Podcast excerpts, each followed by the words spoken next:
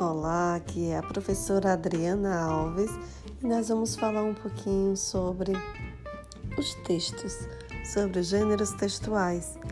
Vamos falar um pouquinho também sobre o conto, relembrar o que nós já estudamos em sala de aula, estão lembrados? Não esqueçam, não esqueçam da situação inicial, não esqueçam do conflito, não esqueçam do clímax e também do desfecho.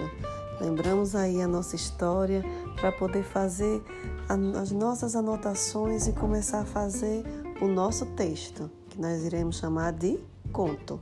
E futuramente também poderemos transformar esse texto em uma crônica, seguindo essa mesma estrutura, ok? Fique ligadinho nas dicas que já já tem mais.